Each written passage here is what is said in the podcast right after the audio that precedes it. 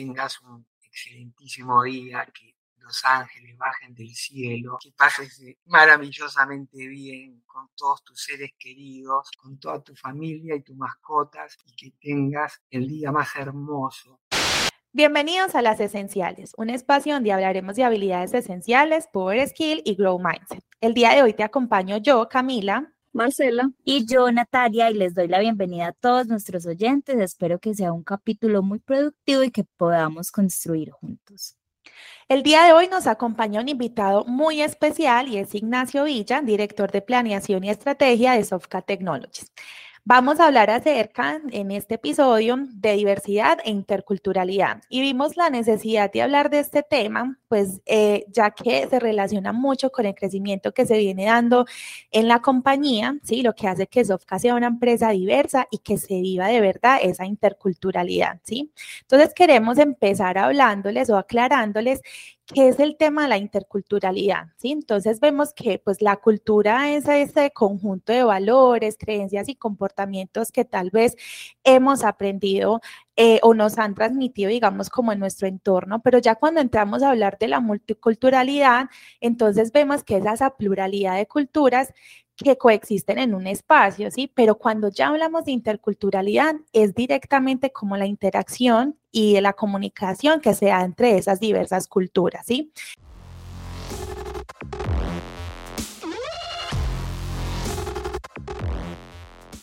Entonces, teniendo en cuenta esto, quisiera hablar con ustedes eh, como ¿Qué diferencias han encontrado ustedes en la compañía al encontrarse con esas culturas o qué situaciones le han llamado la atención con respecto a esa diversidad de culturas? Muchas gracias por la invitación y un placer estar, compartir este espacio con ustedes. El tema de, de lo que hablabas Camila, de, de, esas diferencias culturales. A mí especialmente cuando hace 15 años llegué a Colombia, tuve que aprender muchísimas cosas que en el Uruguay se hacen diferentes, tienen diferentes significados y que bueno, generan esos episodios jocosos, pero que muchas veces por asumir que lo que para nosotros es, es natural, para, para otros pueblos tiene otro significado, otra connotación. Entonces ahí, bueno, tenemos muchísimas anécdotas, eh, como te digo, jocosas y de las otras que, nos ha tocado vivir. Bueno, y con respecto a lo que tú decías, eh, con esas diferencias que encontramos de las culturas, ¿cierto? En estos días una chica nos hablaba de que con el cliente decía que las personas, por ejemplo, no sé, las paisas, ¿cierto? Él sentía que eran como muy intensas o muy melosas en su comunicación y es importante saber que según la cultura, entonces vamos a tener diferentes maneras de comunicarnos y no es porque seamos más intensos o más groseros, ¿cierto? Sino que como hablábamos ahorita, pues eh, esas culturas, esas creencias eh, y demás, pues nos permean, ¿cierto? Pero entonces vamos a tener diferentes maneras de comportarnos, de comunicarnos y es importante que, que sepamos aceptar esas, esas diferencias, ¿cierto? Que no nos lo tomemos como, ay, este tan intenso o tan, o tan meloso o este tan grosero o este tan de todo, sino que es eso, ¿sí? Entonces también con eso me acordaba de otra persona que una vez me comentó como no, el tema de la comunicación es fundamental en esa parte de la diversidad cultural, porque yo estaba trabajando con una chica española y una vez estábamos ahí como enredados en un trabajo y yo le dije, ay, fresca, no te preocupes, y ella duró dos semanas enojada conmigo, me decía el chico, y es porque el término fresca ya tiene como otra, digamos, como otro significado y se lo tomó como si ella fuera una chica fácil. Entonces luego entraron a, a conversar sobre eso y se dieron cuenta que era ahí como un vacío en la comunicación que se estaba dando porque lo que significa en un lugar una cosa tiene otro significado en otro lugar del mundo, ¿cierto? Entonces es importante siempre como hacer esa claridad y como entender esa diversidad que se puede dar en el espacio de trabajo, ¿cierto? No sé, chicas, si ustedes se les ha presentado alguna situación similar o a ti, Ignacio, no sé.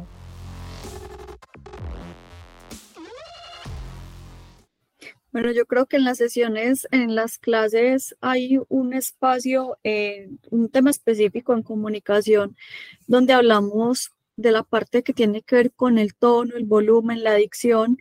Y en la parte de la dicción eh, siempre surgen experiencias muy particulares, porque en el training siempre hay personas de todas partes, de, muchas regiones y, y de muchos países, y siempre nos quedamos impresionados como de de la variedad que hay dentro de un mismo idioma, como es el español, las diferentes formas que hay de conjugar los verbos. Siempre hablamos que el español debe ser un idioma muy difícil de aprender para el que, para el que no tiene eso como lengua pues nativa, porque dentro de un mismo idioma tenemos un montón de significados y no necesariamente dentro de los diferentes países, sino que a veces un mismo país o a veces hasta dentro de las mismas ciudades, a veces he encontrado casos como que dicen, ve, yo no he escuchado tal expresión, no, sí, es que en el pueblo tal dicen tal tema, entonces eh, es súper enriquecedor como esa variedad, pero también yo creo que es como uno de los retos que implica estar en entornos como de tanta diversidad o los desafíos que traen como, como los crecimientos de las compañías cuando hay personas de tantas regiones, porque se vuelve un espacio donde hay que tener mucho cuidado en lo que yo estoy diciendo. Eh, entonces hacíamos acuerdos como cuando yo diga algo que no me entiendan, levanten la mano. O cuando yo me acordaba, les decía, se me escapó una frase muy típica mía, entonces hice referencia a esto. Entonces se vuelve ese reto, encuentro yo, aparte que es muy enriquecedor, pues, pero es retador en ese sentido de que haya pues como una comprensión mutua y que no se vayan como malos entendidos. Yo creo que ese tema que habla Cami y Marce es súper importante, la comunicación en el tema de interculturalidad como un factor elemental, porque no es solamente lo que yo digo, sino cómo lo digo y la postura corporal que tengo para decirlo o mi lenguaje no verbal comunica muchísimo más que inclusive el mismo mensaje. Entonces, he tenido la oportunidad de, hacer training con personas de otros lugares, inclusive de estudiar con personas de otras partes, pues de México y demás. Y siento que de pronto en temas de comunicación hay diferencias y que las personas entienden algo, eh, pues que puede ser totalmente diverso y es importante entender que nosotros tenemos que entender, entender su contexto, pero ellos también tienen que entender el nuestro, ¿cierto? Es como un trabajo de corresponsabilidad bien importante ahí. Eh, y es como yo les hablaba, pues como a mis chicos de Uruguay, que yo les decía, bueno, tal vez he escuchado en algunas, en algunas ocasiones los he escuchado a ustedes hablar de una forma muy directa y a veces ellos me retroalimentaban como, no, es que de pronto ustedes tienen una forma de comunicar un poquito con más rodeos, como un poquito más eh, cuidado. Y creo que eso me sirvió mucho a mí para poder... Eh, tener un mensaje mucho más asertivo hacia ellos y entender cuál era su forma de comunicar, pero también yo les pedía que en esa misma medida ellos tuvieran la corresponsabilidad de entender que de pronto teníamos una cultura diferente y que hablábamos de una forma por algo, ¿cierto? Y se trata como de eso, ¿cierto? Es como algo en doble vía que siento que ahí es muy importante para poder empezar a construir una comunidad que sea mucho más tolerante frente a esa diversidad.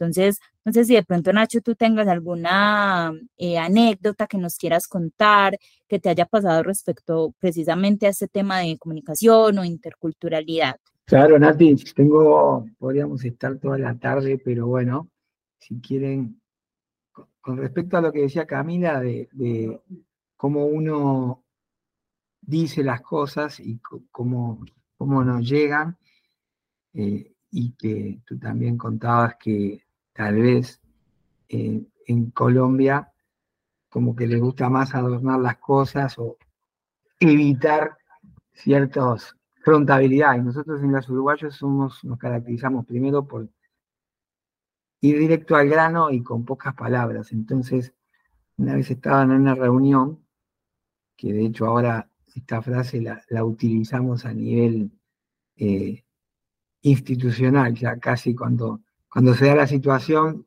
eh, hacemos referencia a esta anécdota, y es llevábamos 20 minutos de, reunión y dando vueltas y, adornando y, con palabras bonitas, entonces eh, amablemente interrumpí a la persona que venía eh, hablando y le pregunté, ante su sorpresa, cómo se decía feliz cumpleaños cómo se saludaba a una persona estaba cumpliendo años en Colombia. Entonces se hizo un silencio y pensó que no entendía por qué le estaba preguntando eso. Entonces yo le dije, no, en serio, contame tú, o cualquiera de los que estén en la reunión, cómo ustedes habitualmente saludan a una persona que está celebrando su cumpleaños.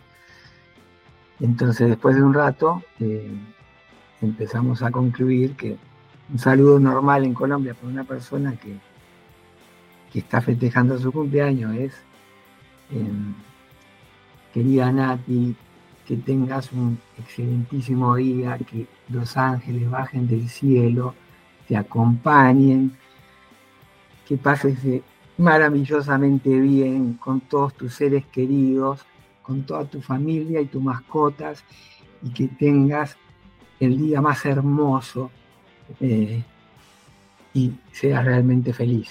Exagerando un poquito, pero más o menos, ¿no? Ustedes lo hacen mejor. Y yo le dije, ¿y sabes cómo decimos? Sí, sí, es verdad.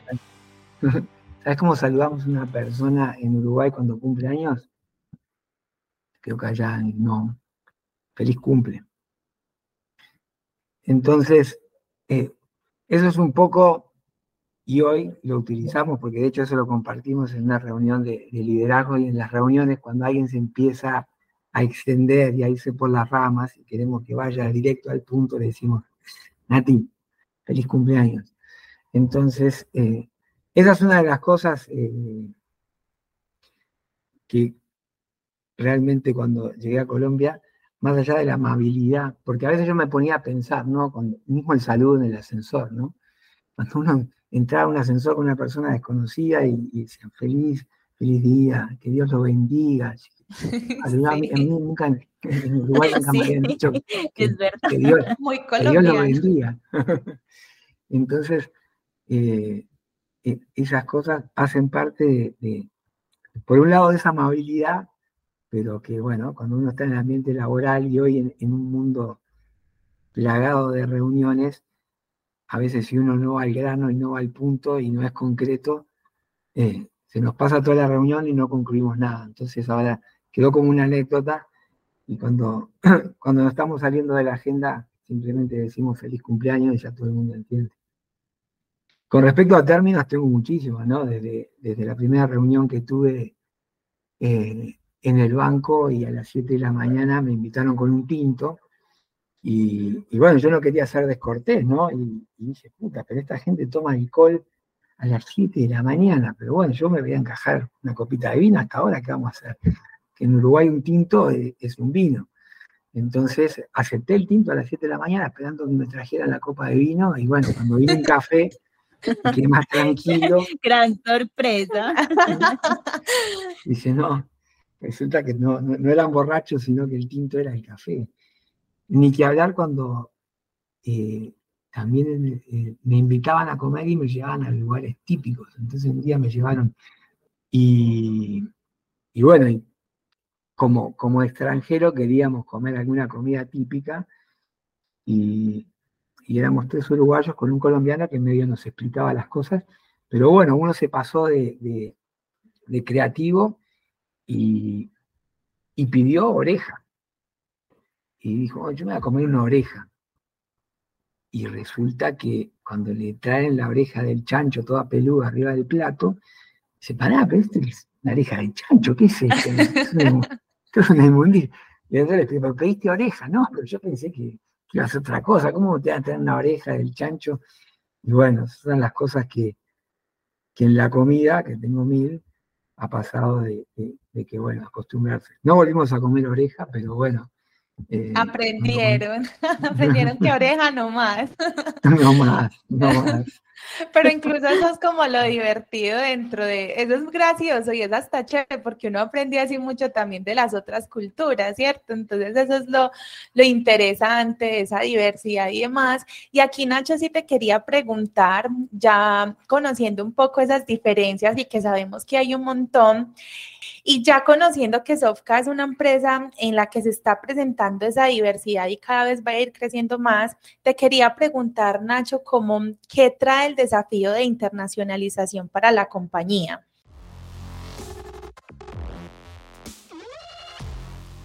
Bien, excelente pregunta. y el desafío es, es grande y, estamos trabajando y debemos, inclusive en estos espacios, trabajar mucho para que, para que realmente podamos ser una, una compañía intercultural e inclusiva. ¿no? Entonces, eh, yo diría que como, como primer punto, tenemos que aprender de esas diferencias y, y no asumir que, que todos funcionamos iguales, ¿no? Hoy ya con operación en Uruguay, donde de nuevo cuando voy a visitar al, equipo a Paysandú, me encuentro que muchas veces se repiten todas las situaciones que a mí me pasaron hace 10, 15 años. Eh, estamos en México, en una cultura que también tiene sus características diferentes. Eh, estamos con una operación fuerte en Ecuador. Y bueno, tenemos que trabajar ya desde, las propias inducciones en, entender esas diferencias, respetarlas y ayudar a que eh, e, esas pequeñas diferencias, porque vuelvo a lo mismo, ¿no? Del principio los latinos tenemos una raíz común que es bastante, bastante igual para todos, eh, trabajar en esas características diferentes desde la inducción, desde el entender eh, esas pequeñas cosas que, para, para, uno son diferentes y se pueden entender como, como contaba Marce, como una ofensa o algo que eh, haga difícil esa comunicación, ¿no? Entonces, no asumir que lo que nos funcionó en Medellín, en Bogotá, lo podemos replicar tal cual en Uruguay, en México o en Ecuador, ¿no? Casa es un concepto que todos ustedes conocen y que es un poco el sello de lo que es nuestra cultura, de lo que es la actitud, de lo que es construir alrededor del trabajo en equipo, el compartir, el, el celebrar, el compartir una comida, un viernes de cerveza.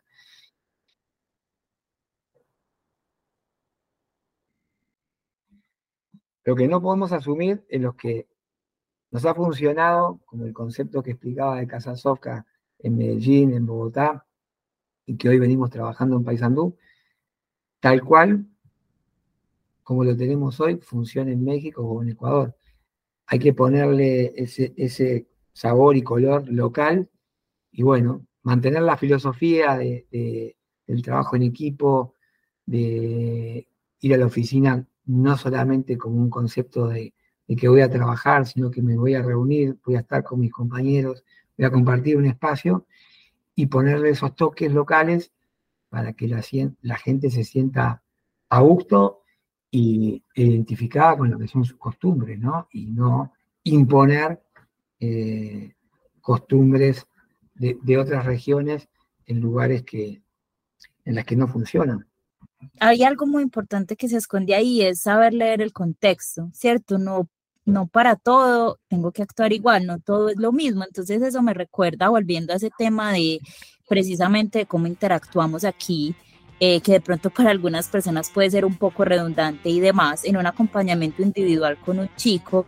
eh, era muy redundante en su comunicación y se podía quedar perfectamente hablando sobre algo y explicándolo en detalle 50 minutos, 30 minutos. Entonces yo le decía, no es que no lo puedas hacer de pronto cuando estás con tus amigos, pero cuando estás frente a un cliente, si tú te extiendes demasiado en tu comunicación, no vas al grano, eh, y tal vez ese era el único momento que tenía la persona para poder generar como esa relación de confianza y de cercanía, ¿cierto? Entonces, ese tema de saber leer el contexto, de, de, conocer qué es lo que funciona aquí, qué es lo que funciona en otra parte, que todos somos distintos, que tal vez eh, la receta, yo le, la receta de algo yo le puedo agregar diferentes ingredientes según el contexto, es supremamente importante y creo que desde ahí también podemos sacarle muchísimo provecho.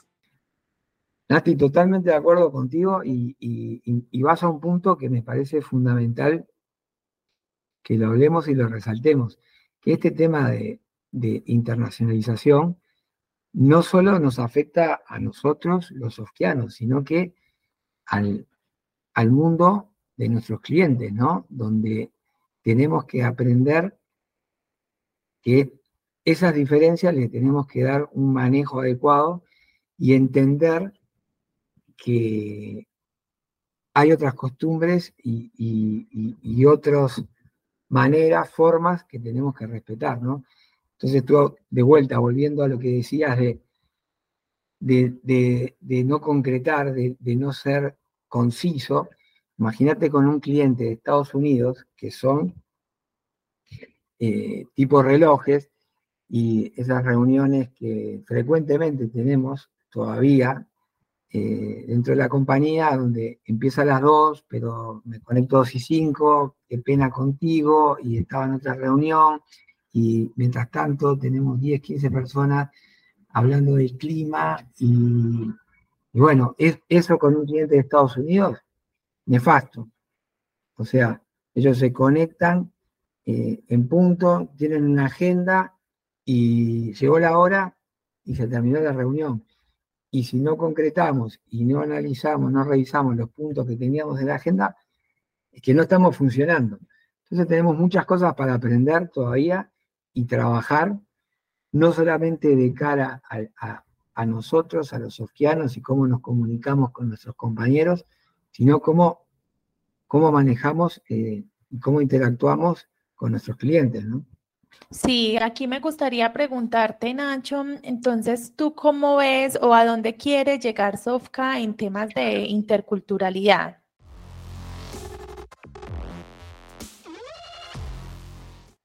Y cambia, el desafío es eh,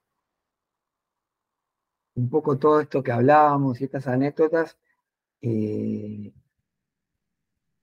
superarlas y, tener una, una empresa eh, intercultural donde entendamos eh, códigos, entendamos comportamientos y podamos interactuar de una manera correcta con compañeros que están en diferentes geografías, inclusive cosas tan lejanas como en la India, donde tenemos culturas que ahí sí ya son un poco más radicales eh, en las diferencias que tenemos, y con clientes también eh, Canadá, Estados Unidos, Europa, y podamos manejarla de la manera correcta, interactuar, siempre teniendo esas pequeñas matices y diferencias, pero trabajando desde una postura de abrir la mente y, prepararnos para poder tanto interactuar con compañeros que están en otras regiones y con otras culturas, costumbres,